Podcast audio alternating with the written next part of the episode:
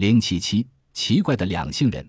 奇怪的两性人在我们生活的这个世界上，阴阳有别，相辅相成，构成和谐。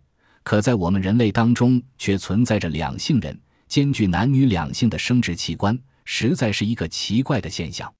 两性人的存在令他们的家人苦恼不堪，他们本人也很自卑。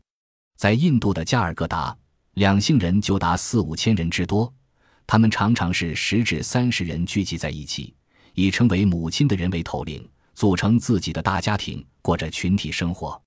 在土耳其南部靠近地中海沿岸的安塔利亚省的根多乌木什县，有一个相传有一百五十多年历史的两姓人村——阿克亚勒村。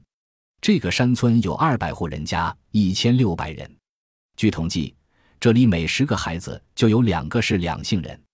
一九八六年，有记者第一次来到这里访问，这时村里只有五十多名两姓人。而一九八二年，这个村子两姓人的数量增加了一倍，几乎每户都有一两个孩子是两姓人。当地人都为这种生理上的怪现象而苦恼。有些医生认为，造成如此之多的两姓人的原因是近亲通婚，但事实并非如此。二十七岁的妇女米吕维特对记者说：“她和她的丈夫没有任何亲戚关系，素不相识，但他们婚后却生了一个两姓人。”安卡拉大学医院对阿克亚勒村的情况进行了调查，并得出结论说，这个村子性别上的混乱症是无法治疗的。这种情况只能通过控制婚姻才能得到制止。两性人到底是什么原因造成的？在遗传上有什么特点？这些一直是医学界所关心的问题。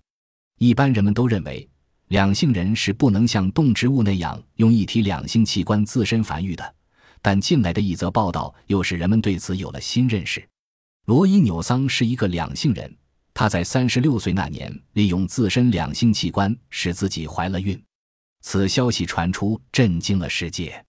如果这件事情能够最终证实，无疑是对人体研究的又一深入。